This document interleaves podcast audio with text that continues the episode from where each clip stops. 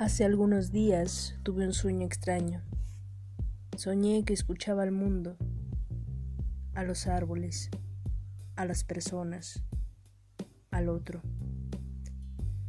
Podía escucharlo todo.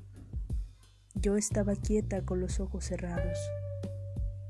Y entonces cobraba sentido mi memoria.